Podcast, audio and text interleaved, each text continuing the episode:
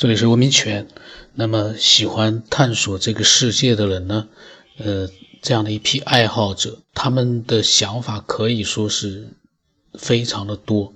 比如说，前两期就是这个老晋，他虽然是一个非常专业的一个建筑师，但是呢，他在工作之余呢，他学习了很多很多他感兴趣的，比如说气功啊、道家、佛家，还有就是一些物理学的。上一期他跟我们讲大爆炸，我觉得哎呀，我说这就像是真的是，呃，像听老师上课一样，因为听到了很多自己呃感兴趣的一些内容，真的太好了。那么他那天的大爆炸呢，就是讲了之后呢，他又讲了下面的内容，我还没有听，我现在呢，嗯，跟大家一起来听一听，看看老金他讲了一些什么样的一些想法或者是经历，我都不知道呢。那也就是说，从此我们可以看到，宇宙是有界限的，不是说无边无际的。但是这个宇宙界限到底多大不好说，它只是消失殆尽在它所有的能量趋近于零，也就是极限到它没有再发散的能力的时候，那就是宇宙的尽头。我指的是说一个爆炸宇宙的。模型状态，但是很奇怪的是啊，就是说，呃，老子说那句话叫“天地间其有橐越乎”，橐越是个风箱，呃，风箱的意思就是呼大呼大的，一呼一吸，这个很像人的，很像人的呼吸，呃，包括各种动物、植物，它都有呼吸。这个是很普遍的一个现象，甚至于包括呃很多微生物也好和这个非生物也好，它都有呼吸，甚至于它有生命的周期。这个现象呢，我们不能简单的看成是一个地球上的特例，因为有一个理论叫宇宙全息论，也就是说，所有我们看到的现象，其实都是反映了宇宙的一个共性。就是它本质的东西是表现在我们不同的现象当中，那么我们只会只能推导这个。既然我们都有这么一个特性，那说明它宇宙本身本质就是这种特性。以这种理论去推导的话，那么整个宇宙说不好听的话，也是一个肺，也是呼吸的，也就是说。它爆炸是发散过程，也就是说，我们现在看到宇宙大爆炸，大家都越离越远。那么，如果到一定程度上把所有的粒子之间的力和能量全部拆散到大家不作用，那也就它到头了。到头了以后，它会停止吗？没能量的状态下，它怎么去演化呢？它是散了、淹了呢？一次性呢？还是它在重复作用。那么老子这个线索呢，提供的说是它像个风箱，也就是说，这个宇宙到达尽头，完全假假定把所有的这个能量均分在宇宙里头，大家都不作用的时候，就是宇宙尽头。然后它会往回返，这个往回返，我现在理解。呃，好像是科学家所说的暗物质或者暗能量。呃，从老子的讲法就是阴和阳，也就是说，你同时具备爆炸往外散的那股力量的同时，就已经生成了一种偷偷的往回拉的能量。你越往外跑，它越往回拉。也就是说，你往外散的能量释放。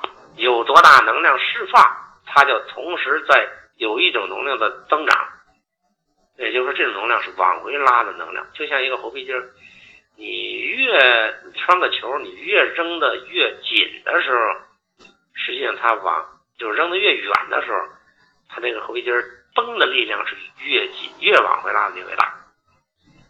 我认为这个就是宇宙的一个本质的特点，就是。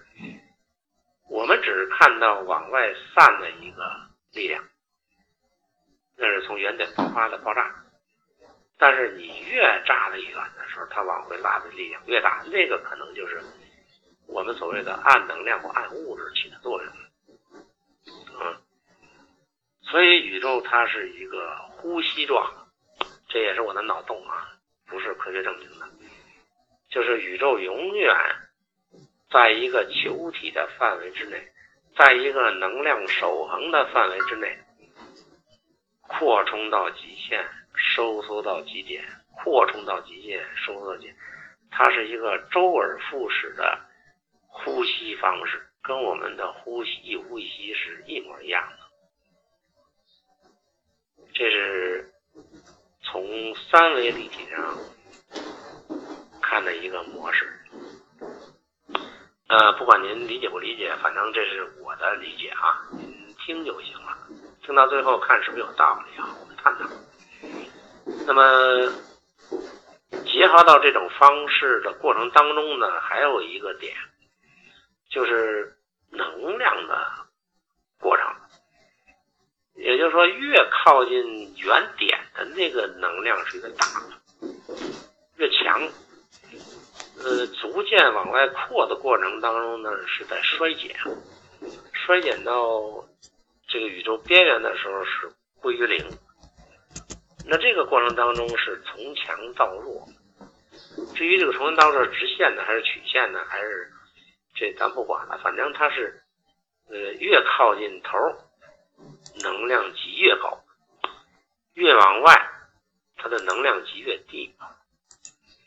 呃。这是第二个特点，宇宙第二个特点。咱们再说第三个，第三个特点，我认为宇宙是空性。它之所以能够有这么大的动作，是因为它本质是空的。这跟佛家讲的空是一样的。呃，科学研究了说，我们看到的物质，实实在在的这个呃物质。是分子组成的，分开以后它是原子，再往里分呢，它是电子、质子，再往里分呢，它是什么介子、正电荷、负电荷，原子核再往里分呢，又分成什么夸克、胶子，乱七八糟，最后发现呢，连原子核里边这些东西都不实在。呃，超弦呢，我没记错的话，应该是说。就是真正的里边那个核的东西呢，它也不是实在的，它是一个线性的东西在绕圈儿啊。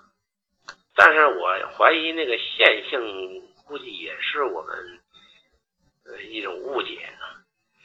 但是呢，证明一点就是所有的组成的方式是高速运动的能量，它在转圈儿也好，有规则无规则运动也好。它是能量在转圈儿，把我们转晕了。然后我们看见呢，就因为我们眼睛不怎么样，设备也不怎么样，看了半天呢，好像是就跟那耍大刀似的，这武侠耍大刀，一开始一刀一式，到最后，到最后那刀光把自己裹起来了，像一个亮球啊，跟这差不多，话粗理不粗，但就是因为它太高速了，因为能量越高，它速度越高。速度高，能量高，我们感觉好像是一个例子，但是破来破去发现它还不是。不是有那么个实验吗？就是拿这个电子去撞击，呃，核这原子核，撞百分之九十七都通过去了，但是有几个偏了，有几个就被反弹出来了。那这个比例，科学家断定到多少呢？也就是说，一个原子的原子核里的构造，呃，比如说一个足球场大的一个原子，那原子核还没足球大呢。那么你拿电子去轰，轰了半天都穿过去了，说明它空的。但突然有一个偶尔碰上原子核，被瞪出来了，穿不过去。那么它可以计算出密度。那也就是说，一个原子里边百分之九十九点九是空的。那我们再看原子核本质里边的旋和里边的正电子之间关系，可能比这百分之九十九点九九还空。那现在科学界已经不能够比超弦还清楚的粒子论了，找不着了，因为我们能力有限，设备有限了。但推理来说，你以为的弦和绳还粒儿。其实它的本性还是空，还是空。那么空代表什么呢？我们的习惯意识认为，所有有用的东西都是实在的。那么这个理论，我认为正好揭示了佛家的理论，就是真正的能量代表和信息承载单位，包括这个一切世界的组成，恰恰是空的。佛家讲叫做空性，也就是世界是空性的。那也就是两千五百多年前，有一个王子啊，一个帅哥，一个富二代，他居然说的这套理论，比他妈现在科学家看见的还真切，这就不得不画个问号。至于这个悉达多这事儿，以后说，我再接着说这个模型。刚才说了，从三维空间的概念，从一个心往外发散的能量线，其实咱说是线点也好，线也好，刚才说的一种空性，也就是说。呃，你说不好，它是粒子还是能量还是素还是什么？不管这些是什么，反正是一锅粥，它就发出来了，然后它衰减。但是有一个问题，我们从三维上来讲呢，是看是从越靠近心的能级越高，越靠近外围的能级越低。啊，那我们给我们的太阳系和地球定个位。宇宙的一百多亿年，地球的这个太阳系这个位置，就是恰恰这个位置的存在，也就是说，它这个角度、时间、位置，呃，和周围的一些天体形成的关系。是相对稳定的，也就是它基本上落定了，它不会再起大动荡了。相互之间的引力和波的关系已经成为一种定势了，它只不过开始衰减。这个状态下，也就是说，它是一个稳定发展周期态，那么也就合乎一个长久原理，它不闹事儿，才适合于。干点什么事儿啊？也就是说，和平才能够发展，这是一个硬道理。呃，这是一个三维立体的模型嘛。呃，第二个我要加入的不是平行宇宙、四维空间、五维空间，这都是胡鸡巴扯。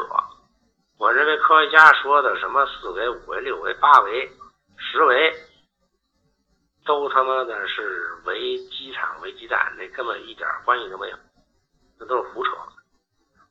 我认为的围和时间空间形成差异关系的是能量级，也就是说，从中心宇宙中心开始爆炸往外发散过程当中，因为它的能量衰减，它所呈现的状态是不同的。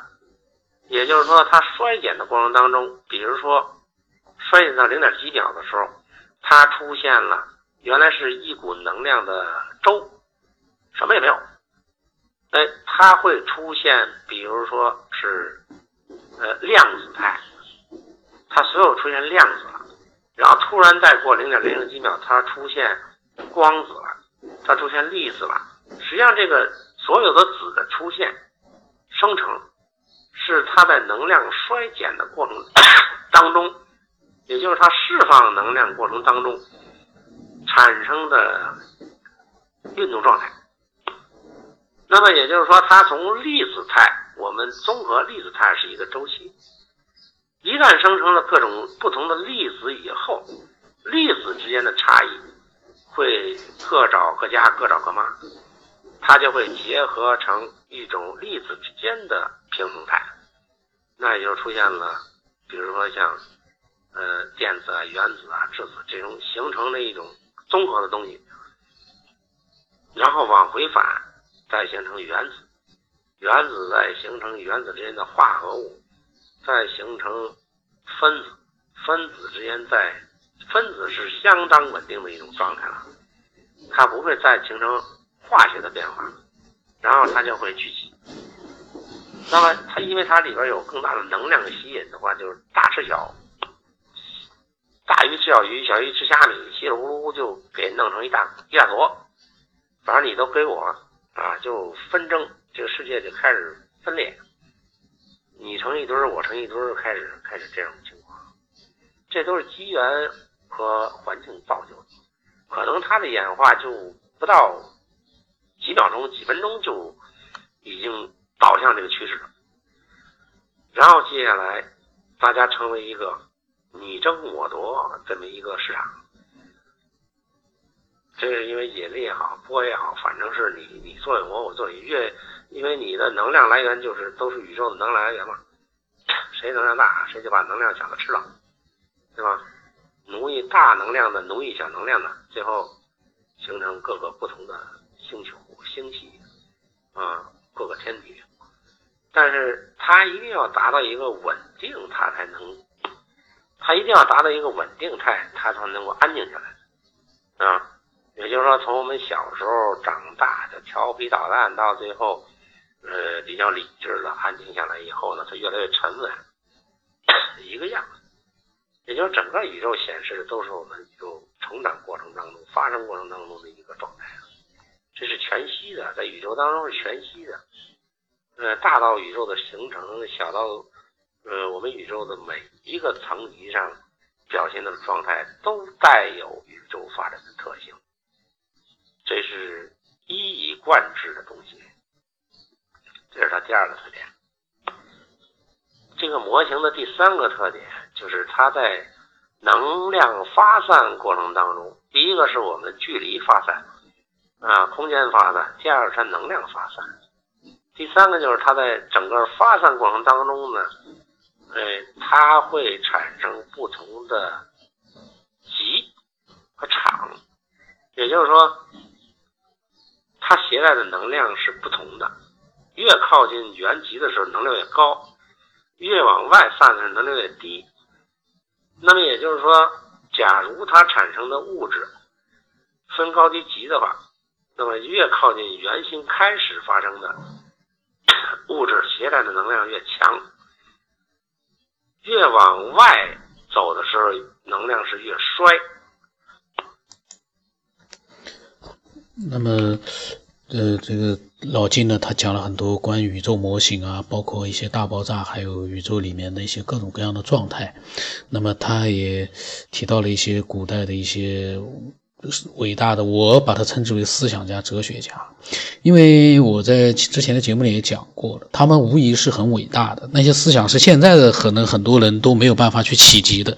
不过有一点，就是那些思想呢，就像老晋刚才讲到了各种各样的宇宙里面发生的各种各样的状态、大爆炸那种设想，它都有一个基础，就是科学发现的基础。没有科学对这个宇宙的发现，那么他刚才所讲的一切。就都没有了基础，因为他就不知道了，什么量子啊、质子啊、电子啊，这些都是科学的发现。呃，这些东西呢，你如果说你说我从古代的一些伟大的著作里面、思想著作里面能找到一些印记，但是那些印记都是含糊不清的一个，呃，很嗯，怎么说呢，很抽象的那样的一些思想性的、哲学性的概念。而他呢，所刚才讲解的这些呢，都是科学上发现了之后呢，给他带来的一些脑洞大开和他的一些呃设想。所以呢，呃，不能忽视所有的这一切，呃，都仰赖于科学的进步啊。没有科学的发现，现在大家还以为地球就是一个平地呢，地球还没有人发现它是圆。当然，这个是航海家的发现。可是，最终，呃，科学家发现了这个地球的整个状态和呃太阳系宇宙的整个的一个目前所认知到的一些东西，不管是对的还是错的，科学在不断的在开拓。呃，没有科学的开拓，光靠大脑的想象也可以，但是呢，你没法验证。科学是一个验证的手段啊，没有验证的话，你永远不知道谁的天马行空是正确的。呃，越是科学验证出来了，这个古代的一些人说的是对的，不代表他们知道他们说的是对的，因为科学没有验证之前，他们也只是他们的一个猜测，或者说他们就是我们所不知道的一个高等文明，给他们的一些信息，他们呢发表出来了，但他们自己可能也跟我们人一样，可能比我们更聪明，呃，懂得更多。